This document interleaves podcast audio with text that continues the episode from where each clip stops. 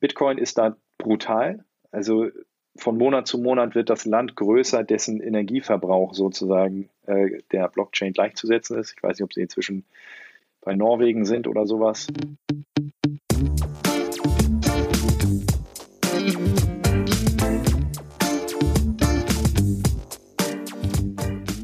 Wir wollen in einer Welt leben, in der Vielfalt herrscht und sehen im digitalen Wandel die Chance, diese Vision zu verwirklichen.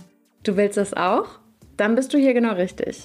Und damit ein herzliches Willkommen beim DMW Podcast, einem Format der Digital Media Women. Ich spreche heute mit Karl Ernst Müller. Er hat viele Jahre im Bereich strategischer Kommunikation mit Schwerpunkt Nachhaltigkeit gearbeitet und ist seit 2017 Koordinator des Gemeinschaftsprojektes Nachhaltig Digital des Bundesdeutschen Arbeitskreises für umweltbewusstes Management, kurz Baum, und der Deutschen Bundesstiftung Umwelt, DBU. Nachhaltig Digital ist eine Kompetenzplattform für Nachhaltigkeit und Digitalisierung im Mittelstand – Karl Ernst Müller und seine Kolleginnen suchen den Dialog mit Mittelstand, der Politik und den Medien. Dabei steht immer eine Frage im Raum. Wie kann die Digitalisierung für eine lebenswerte Zukunft genutzt werden? Ökologisch, sozial, ethisch und ökonomisch wertvoll. Ich darf begrüßen Karl Ernst. Hallo. Hallo Marianne. Vielen Dank, äh, dass ich da sein darf. Sehr gerne. Vielleicht, um das ganz kurz äh, unseren HörerInnen äh, mitzuteilen, ich äh, werde dich jetzt weiterhin nicht Karl Ernst nennen, denn du bist den meisten äh, ja, in deinem Bekanntenkreis und deinem Netzwerk äh, auch bekannt unter dem Namen Kuddel. Äh, wahrscheinlich, weil mhm. es den meisten dann irgendwie zu lang war, immer Karl Ernst zu sagen und Kuddel ist dann sehr, hat einen hohen Wiedererkennungswert. Ja, Gerne, genau. na klar. Also äh, mein Vater hieß auch schon so. Also für mich ist das auch gewohnt. Okay, sehr gut. Uns beschäftigt heute das Thema Digitalisierung und Nachhaltigkeit. Das sind ja zwei Themen, die ganz oben auf äh, vieler Agenten stehen, denn äh, wir haben natürlich auch Corona-bedingt erlebt, wie wichtig Digitalisierung ist in unserem Leben und jetzt bekommen wir nach und nach äh, immer sehr präsenter mit, wie wir eigentlich ja dem Klima schaden und dass die Klimakrise zeitnah kommt und irgendwie steht das so ein bisschen im Widerspruch Digitalisierung und nachhaltig. Das hört man auch immer wieder. Hoher Stromverbrauch für Server, Machine Learning, Bitcoin etc. Magst du uns einmal einen kurzen Einblick geben, warum dieses Thema eine so hohe Relevanz hat? Äh, ja, klar, gern. Das ist ein äh, guter Start. Also die Relevanz ist tatsächlich hoch ähm, aus zwei Gründen. Das eine ist eben, dass dieses äh, Thema Nachhaltigkeit so breit ist. Na, da geht es eben um ökologische Sachen. Klar, Klimawandel ist da mal genannt, aber es geht ja auch um soziale Fragestellungen und äh, auch ökonomische. Also rechnen soll sich das ja auch. Man sagt ja, wenn die drei im Gleichgewicht sind und auch fair für die nächste Generation noch funktionieren, dann ist das äh, nachhaltig. Und das ist sozusagen das Fundament, warum das wichtig ist. Und das, äh, der zweite Aspekt ist eben, dass die Digitalisierung auch sehr, sehr ähm, breit ist, also im Grunde auch ein Querschnittsthema. Und da vielleicht noch zwei Aspekte genannt, weil du das beides angerissen hast. Einmal die Frage, wie grün ist eigentlich die Digitalisierung? Also das zum Beispiel diese Serverfrage, aber auch äh, Stoffkreisläufe, wie viele Handys haben wir und so weiter. Ähm, aber eben auch die Möglichkeiten der Digitalisierung, also Green by IT sozusagen, nicht nur Green IT, ähm, weil da ja unglaubliches Potenzial drin steckt, um die Fragen der Nachhaltigkeit irgendwie zu adressieren. Da spielst du so ein bisschen auf intelligente Stromverteilung an, auf Basis von Machine Learning zum Beispiel. Auch, genau. Also es gibt ganz, ganz viele Beispiele. Äh, die Plattform, die du erwähnt hast, da geht es auch gerade um diese Beispiele, dass man das äh, versteht. Und ähm, ich kann sicherlich im Laufe der Aufzeichnung heute des Podcasts immer mal wieder Beispiele bringen. Also wenn du willst, kann ich auch jetzt schon ein Beispiel bringen, das äh, mit Stromnetzen zu tun hat. Na klar, das hattest du genannt, aber es geht genauso um Verkehrsführung. Ähm, es gibt ähm, die Nutzung der Tablets in, äh, in der Baubranche wo man dann die Fahrten der äh, Prüfingenieure einspart und so weiter. Also es gibt enormes Potenzial ja. an der Stelle gerne. Ja, sehr gut. Ja, da kommen wir, glaube ich, dann später noch im Detail drauf. Vielleicht gehen wir jetzt erstmal auf äh, die Plattform, die du eben auch schon genannt hast, nachhaltig, digital. Was macht ihr? Was kann man da vorfinden und wie hilft es dem Mittelstand und vielleicht auch uns Privatmenschen? Mhm. Also wir machen im Prinzip Information. Also wir suchen Beispiele, wo Dienstleistungen oder andere Formen von Angeboten schon existieren, die die Fragen verschränken, also Nachhaltigkeit und Digitalisierung. Immer was, was bietet die Digitalisierung an Möglichkeiten? äh, ökosoziale Fragestellen zu adressieren.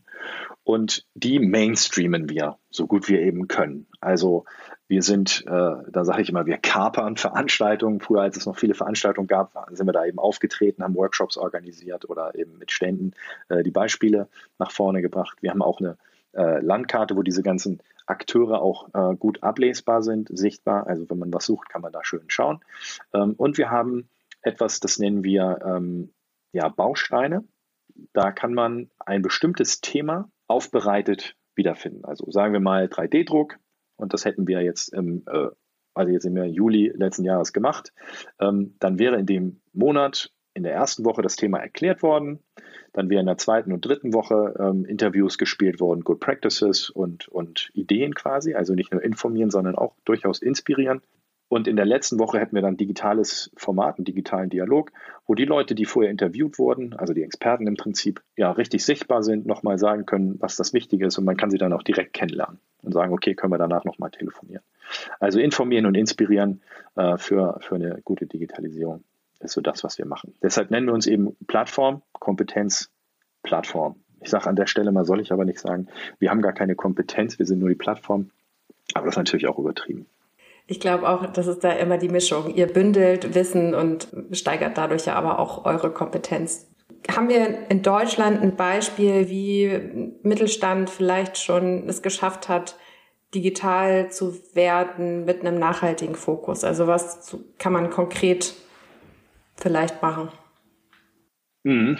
Also es ist schwierig, äh, das jetzt ohne Namensnennung zu machen, aber darum geht es hier ja auch nicht. Wir sind ja nicht im öffentlich-rechtlichen. Also ähm, es gibt unglaublich viele super lustige Beispiele.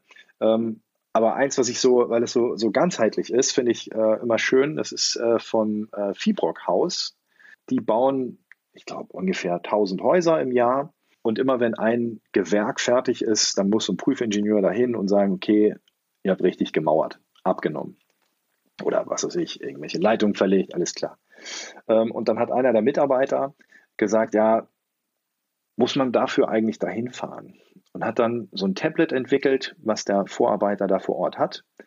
Und der kann dann immer sagen, so, wir sind jetzt fertig mit den Mauern hier und dann kann er den Prüfingenieur raufschalten. Der ist aber an einem zentralen Ort, hat äh, sechs Bildschirme vor sich mit den Baugenehmigungen und alles, was er braucht und gibt dann die Anweisung, sagt, hier leg mal äh, eine Wasserwaage drauf oder so, äh, zeig mir mal, was weiß ich, den Mörtel, den ihr verbaut habt. Äh, und das fängt nicht alles, aber sehr, sehr viel von dieser Fahrerei ab. Also dieser Prüfingenieur äh, fährt nicht mehr mit dem Auto zu, sagen wir mal, sechs oder sieben Baustellen, sondern er prüft 15 oder 20 Baustellen an einem Tag mit weniger Stress für ihn und hat auch um sich herum andere Prüfingenieure, die vielleicht andere Fachbereiche noch vertieft haben, kann das schnell mal fragen.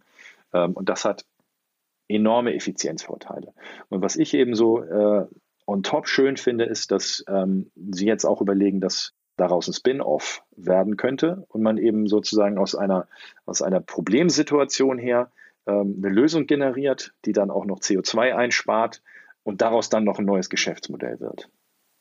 Das ist ja eigentlich eine ganz äh, runde Sache. Ja, das ist ja auch so das große Thema Remote. Inspection, Remote Meetings etc. Äh, wir haben jetzt ja auch eben Corona-bedingt gemerkt, okay, die ganzen Businessreisen äh, waren irgendwie gar nicht so nötig, weil es klappt auch per Videokonferenz. Wie können wir denn aber, also ist das nachhaltig, eine Videokonferenz zu führen und äh, Videos zu speichern, hin und her zu schicken über diverse Server. Hebt sich das gegebenenfalls sogar miteinander auf, wenn wir jetzt, äh, wenn Ingenieurinnen zum Beispiel mit dem Zug fahren würden, ist jetzt vielleicht nicht so realistisch, aber jetzt als Beispiel, oder mit einem äh, E-Auto fahren, klar sind sie effizienter, aber ja, ist es nachhaltig, das Remote per Video zu machen? Ähm, also was nachhaltig ist, ist ja immer so eine, so eine äh, Grenzbetrachtung und letztlich ist es ja nur nachhaltig, wenn sozusagen die gesamte Menschheit unter den Belastungsgrenzen der Erde und so weiter bleibt. Äh, erst dann kann man von Nachhaltigkeit reden, aber äh, das meinen wir jetzt mal nicht.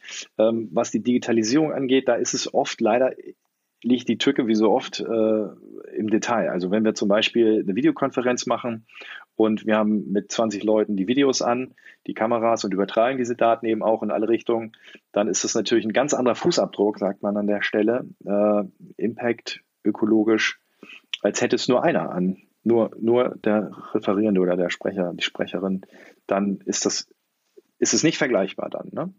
Und und darauf sollte man eigentlich sozusagen defaultmäßig achten, dass man dann nicht immer alle Kameras laufen lässt, dann ist die Bilanz schon eine ganz, ganz andere. Und dieses mit den Videos hin und her schicken, das ist ja so eine Cloud-Frage, die lässt sich eigentlich erweitern auf, auf alle Daten, die wir ständig haben. Ähm, früher hat man das noch gemerkt, wenn man so einen eigenen Server hatte, dann hat irgendwann der Vorgesetzte oder die Vorgesetzte immer mal gesagt, lösch doch mal die Präsentationsversionen, äh, die dann mit 50 MB irgendwie 20 Mal abgelegt wurden oder so.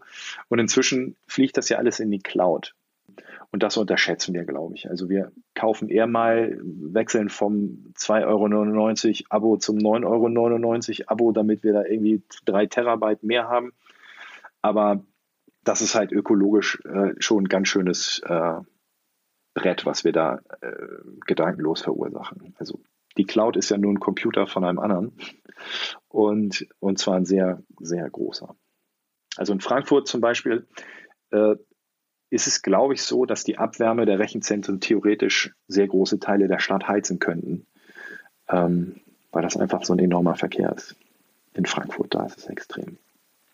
Cloud-Services sind ja äh, schon ein, ein, gutes Stichwort und auch, dass wir äh, in Zoom-Meetings gegebenenfalls das Video ausschalten, wenn es nicht unbedingt nötig ist, äh, finde ich, ist ein total wertvoller Tipp, äh, den ich auch noch nicht kannte. Im Nachhinein ist es natürlich total logisch.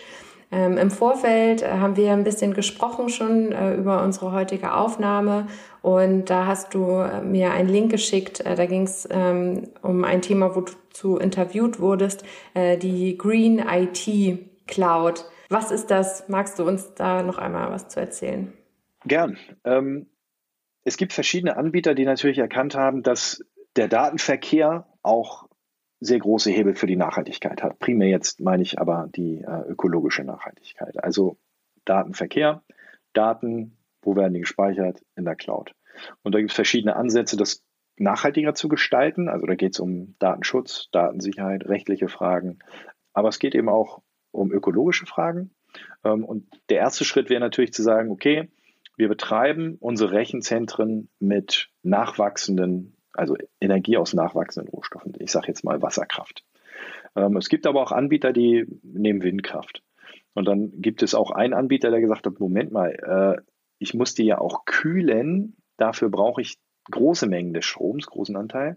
Ich könnte ja direkt in Windkraftanlagen meine Server stellen.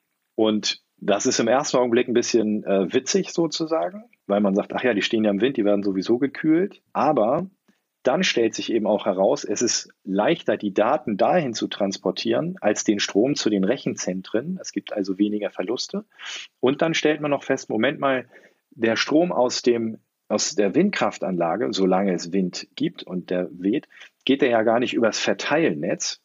Man muss also weniger, hat geringere Stromkosten, weil der Verteilnetzbetreiber da gar nicht benutzt wird. Äh, wenn kein Wind wird, geht natürlich die Reststrommenge, die man dann auch noch braucht, doch durchs Verteilnetz wieder in die Windkraftanlage. Aber insgesamt ist es ein relativ äh, äh, ja, spannendes Angebot mit zwei oder drei Effizienzhebeln, nämlich Kühlung ist besser und äh, Daten statt Strom und Strom direkt bei den Daten haben die Generierung der Energie. Und das ist schon lustig, finde ich. Also das kann man natürlich auch dann für die eigene Markenkommunikation nutzen. Ne? Man könnte ja sagen, ja, unsere Daten liegen alle in Windkraftservern.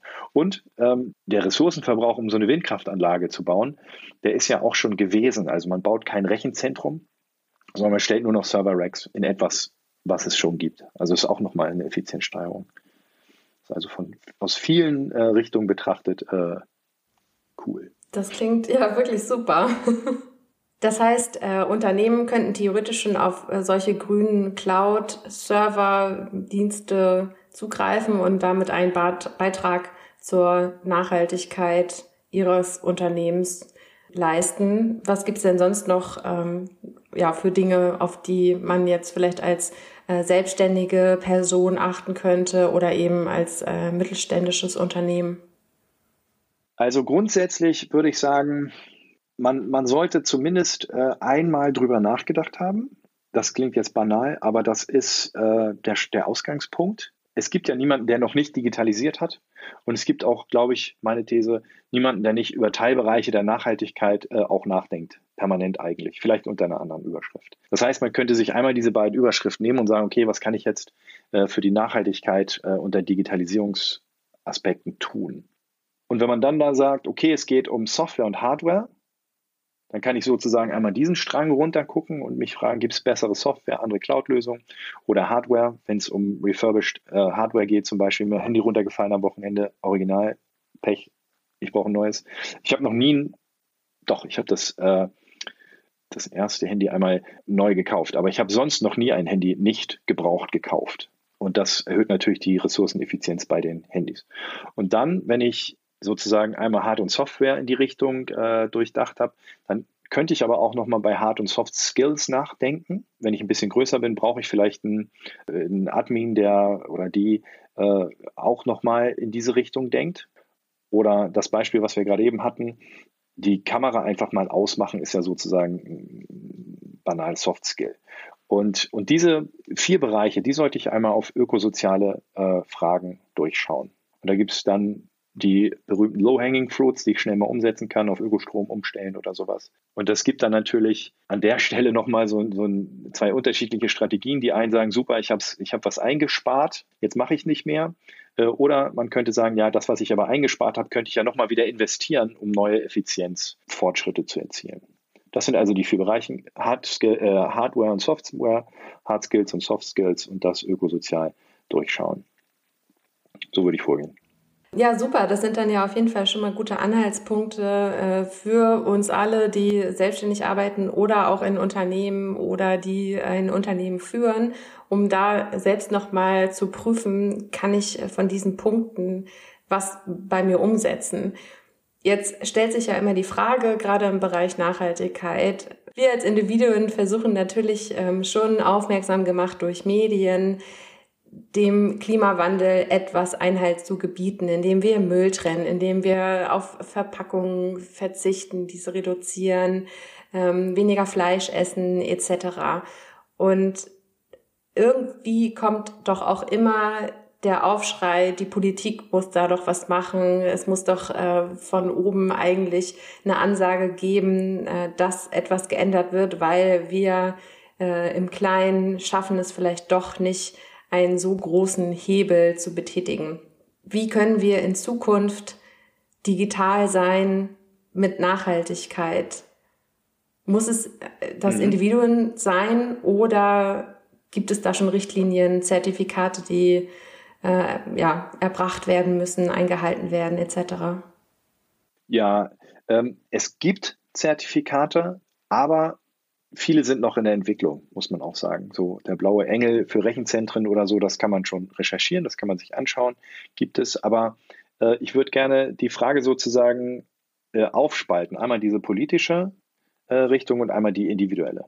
Und äh, in Diskussion würde ich jetzt zum Beispiel äh, nicht akzeptieren, dass das immer bei den Individuen passieren muss, auch wenn die natürlich irgendwie die Konsumentscheidungen auch oft einfach fällen und in dem Augenblick sich auch so oder so oder so entscheiden können. Und das finde ich ist auch eine Verantwortung, sollte man machen. Also zum Beispiel refurbished iPhones oder sowas oder Smartphones. Ähm, aber die Politik hat natürlich die primäre Aufgabe, das ist ganz klar. Und äh, da ist es auch so, dass gerade, ich glaube, im letzten Jahr oder war es schon vorletztes Jahr, das Bundesumweltamt, also das Bundesministerium für Umwelt, Entschuldigung, nicht das Amt, einiges vorgelegt hat. Und äh, das läuft unter der umweltpolitischen Digitalagenda. Und da kann man auch um, unter der Domain mal nachschauen. Und das ist deshalb spannend, finde ich, auch für das Individuum, nicht nur für Unternehmer oder Unternehmerinnen, weil da aufgelistet ist, welche Maßnahmen schon ergriffen wurden welche in der Planung sind und welche sozusagen mittelfristig kommen sollen. Und da ist dieses Zertifikat für äh, Elektrogeräte, sage ich jetzt mal vereinfacht, in der Planung. Das, weil es nicht ganz so einfach ist, äh, gibt es da verschiedene Diskussionspunkte und so. Aber da sind auch ganz viele andere Beispiele genannt äh, von Dingen, die kommen können. Und ähm, ja, dementsprechend gibt es Punkte, die man schon machen kann, hatten wir gesagt vom Ökostrom bis Refurbished und so weiter. Ähm, aber man kann da eben auch mal schauen, was wohl kommen wird ähm, und sich dann darauf einstellen oder eben schon vorwegnehmen. Wenn wir jetzt noch mehr Richtung ähm, Zukunft denken, äh, einmal im Bereich der künstlichen Intelligenz, was ähm, sehr hohe ähm, ja, Serverkosten, Grafikkartenkosten, Stromkosten insgesamt äh, erzeugt, aber auch in Richtung Bitcoin, ähm, was ja äh, vielleicht am Anfang eben noch nicht so ernst genommen wurde, aber mittlerweile natürlich äh, Kryptowährung generell äh, einen recht hohen Stellenwert äh, in unserer Gesellschaft eingenommen hat. Und jetzt zuletzt das Thema NFT, Non-Fungible Token, äh, quasi ein digitaler Echtheitseigentumsnachweis, zum Beispiel für Kunst oder eben alle möglichen digitalen Erzeugnisse, die auch auf der ähm, Blockchain funktionieren und unglaublich viel Stromverbrauch ähm, erzeugen. Wie siehst du solche zukünftigen Entwicklungen? Also, du hattest es schon angedeutet, die Technologie ist die Blockchain und da gibt es eben auch schon deutliche Weiterentwicklungen. Also nur weil Bitcoin halt so eine riesige Blockchain ist, verbraucht es ja so viel Energie. Ähm, gibt kleinere. Ähm, Bitcoin ist da brutal. Also von Monat zu Monat wird das Land größer, dessen Energieverbrauch sozusagen äh, der Blockchain gleichzusetzen ist. Ich weiß nicht, ob sie inzwischen bei Norwegen sind oder sowas. Aber die Bitcoin ist eben nur die große Blockchain und es gibt kleine Blockchains. Und da kann es durchaus Sinn machen, ebenso Echtheitszertifikate zu haben. Auch mit der ähm, sozusagen körperlichen Welt verbunden. Das war 2019, glaube ich, bei äh, der Konferenz Bits und Bäume. Da hatten wir in unserem Workshop ja, Name des Startups habe ich jetzt leider nicht parat, zu lange her. Ähm, und deren Angebot war eben Echtheitszertifikate für Ressourcen, so dass ich eben wirklich weiß, dieses Kilo, was auch immer es ist, ist wirklich unter fairen Bedingungen gewonnen worden und dieses äh, Kilo Kohle, sage ich jetzt mal vereinfacht, ist wirklich das und das verarbeite ich jetzt ähm, oder ob es äh, Leder ist oder was auch immer dann in anderen Industrien verarbeitet wird. Und deshalb glaube ich, ist diese Technologie sehr wichtig, dass wir die haben. Das ist, das ist ein ganz klares Lieferketten-Thema. Ja, das heißt, wir müssen einfach darauf achten, dass die Blockchains nicht zu groß werden und ähm, da ja. irgendwie in dem Sinne Einhalt geboten wird. Aber die Technologie ist sinnvoll, um dann eben zum Beispiel auch nachhaltige Produktion nachweisen zu können. Ja, ganz genau. Die ist super. Ähm, Nochmal zum Thema künstliche Intelligenz. Da bin ich mir jetzt nicht sicher, inwieweit du dich schon mal mit dem äh, Stromverbrauch von äh, neuronalen Netzen ähm, auseinandergesetzt hast. Letztendlich äh, wird ja der Strom erzeugt, äh, wenn ein Netz trainiert wird mit äh, hohen Mengen an Daten und dann gar nicht unbedingt bei der Nutzung. Ja, kannst du da was zu sagen? Also das ist äh, tatsächlich einer der zentralen Vorteile der Digitalisierung, egal ob KI oder welche Technologie an der Stelle steht. Man kann ja diese Energie wirklich auch äh, erneuerbar erzeugen oder gewinnen, umwandeln. Ähm, und das sollte man an der Stelle auch tun. Äh, und dann würde ich mal sagen, ist das Problem nicht, nicht ganz so groß. Ähm, wenn wir jetzt äh, ja, irgendwelche Schürfungsprozesse mit Kohlekraftwerken, die wir wieder anwerfen, die irgendwie aus den 70ern kommen oder so, in China äh, stattfinden lassen, dann wäre das ungünstig, also jetzt äh, Blockchain-Technologie. Aber wenn wir eine KI trainieren und äh, das ist eigentlich ein witziger Gedanke, sollten wir KIs trainieren, wenn draußen äh, hohe Windstärken sind und wir überschüssige Energie haben. Das ist eigentlich äh, und nicht nur Waschmaschinen anwenden durch irgendwelche Smart Grids oder so, sondern große KI-Trainingsprogramme im Herbst fahren. äh, das finde ich eigentlich, eigentlich einen lustigen Gedanken, ja. Ähm, also das sehe ich nicht so problematisch, finde ich. Und äh, was wir auch anfangs sagten, es geht ja einmal darum, äh, äh, Green IT, das ist sozusagen jetzt die Frage, die du gestellt hast, und dann geht es ja auch Green by IT. Also wenn die KI jetzt zum Beispiel irgendwelche komischen, zerstörerischen äh, äh, Simulationen fährt und äh, irgendwelche Personentriebminen entwickelt, dann wird das natürlich ungünstig. Äh, aber wenn wir dann mit dieser KI auch noch Probleme lösen, die äh, im ökosozialen äh, Umfeld stattfinden, dann sehe ich da überhaupt gar keine Probleme. Dann wäre es ja sogar ähm, super. Ja, das äh, klingt auf jeden Fall recht positiv. Äh, wenn wir mal einen Blick äh, auf die Globalisierung werfen, meinst du, ähm, ja, China äh, oder andere Länder werden da auch drauf achten oder sind wir beim Thema Nachhaltigkeit vielleicht einen Schritt voraus, aber ähm, ja, beim Thema Digitalisierung werden wir da gegebenenfalls überholt? Mhm. Das ist äh, ist eine witzige Frage. Man kann ja nur überholt werden, wenn man vorne ist. Ne? Und äh, wenn keiner mehr äh, hinter uns ist, können wir, brauchen wir uns auch keine Sorgen mehr machen, ob wir überholt werden. Ähm, so, und jetzt gibt es aber natürlich global betrachtet einmal sozusagen diesen ähm, digitalen Kapitalismus aus dem Westen und den digitalen Kommunismus aus dem Osten. So. Und wo ist Europa da irgendwie jetzt aus unserer Sicht in der Mitte. Das sehen die Chinesen natürlich anders. Ähm, oder die Amerikaner auch. Und wir müssen uns wirklich ranhalten, um da ein alternatives Modell zu entwickeln. Ne? Also ich möchte zum Beispiel ähm, irgendwelche Mustererkennung durch KI irgendwie nutzen, aber ich möchte natürlich ungern äh, so ein Social Scoring haben, wie es ja in China wohl existiert. Ähm, ich möchte natürlich möglichst günstig äh, Angebote im Internet nutzen, aber ich finde es natürlich irgendwie unangenehm, wenn ähm, die Daten dann alle im Silicon Valley äh, über mich profilierend äh, weiterverkauft werden. So, und wo ist da der Mittelweg? Schwierig. Also da müsste Europa nachlegen, heftigst sozusagen. Kann es aber auch. Ich finde, da ist eine Lücke und ich könnte mir vorstellen, dass das äh, für viele Anbieter ähm, nicht ein singulärer spannender Markt wäre, sondern eigentlich äh, ein schlauer, eine schlaue Ergänzung zu ihrem Produkt, zu sagen, unsere Server stehen in Europa.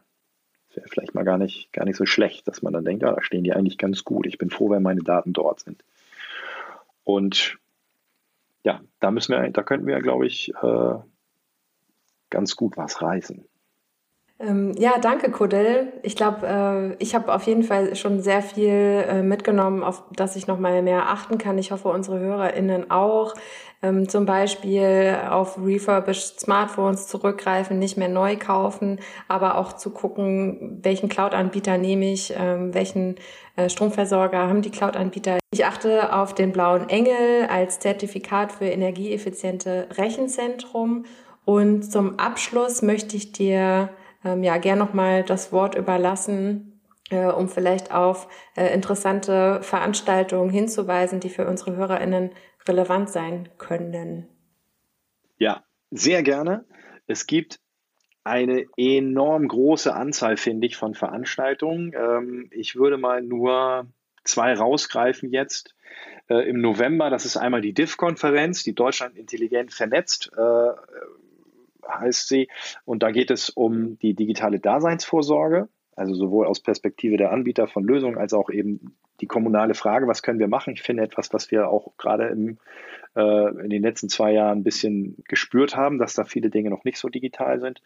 Äh, und dann am 15. und 16. November habe ich mit meinem, äh, meiner Kompetenzplattform unsere Jahrestagung Zukunft Mittelstand, Daten oder Mindset. Da geht es genau um diese Aspekte. Äh, was kann der Mittelstand eigentlich äh, tun, um weiterhin äh, mit seiner License to Operate, die er natürlich sowieso hat, für eine lebenswerte Zukunft eine große Rolle in der Gesellschaft zu spielen. Da freuen wir uns sehr drauf. Ein äh, Programm entsteht gerade. Wir haben aber auch schon ähm, einige Redner zugesagt, auf die wir uns sehr freuen. Sehr gut. Ja, Links zu den Veranstaltungen packen wir auf jeden Fall in die Show Notes. Vielleicht auch nochmal der Aufruf, ähm, solltet äh, ihr HörerInnen äh, denken, zu dem Thema ähm, habe ich auch was Relevantes zu sagen. Ja, äh, Speakerinnen äh, immer gesucht, vielleicht jetzt nicht für November, aber ähm, das Thema ist ja so relevant und vielleicht bei euch noch nicht ja auf der Agenda. Ähm, vielleicht meldet ihr euch dann einfach bei Kuddel und sehr gerne, auf dabei. jeden Fall, immer gern. Sehr schön. Hast du abschließend noch ein etwas, was du sagen möchtest? Nee, vielen Dank. Ja, super. Dass ich da sein durfte. Genau. Ja, ich bedanke mich auch und ja, freue mich, wenn wir uns vielleicht im realen Leben äh, bald wiedersehen. Und das war es auch schon wieder für heute. Aber wenn es dir gefallen hat, dann lass uns doch gern 5 Sterne da, einen Kommentar oder folge uns auf unseren sozialen Kanälen. Du hast vielleicht selbst eine spannende Geschichte aus der Welt der Digitalisierung zu erzählen? Ja, dann melde dich auch gerne unter podcast at digitalmediawoman.de und werde Teil von unserem Podcast.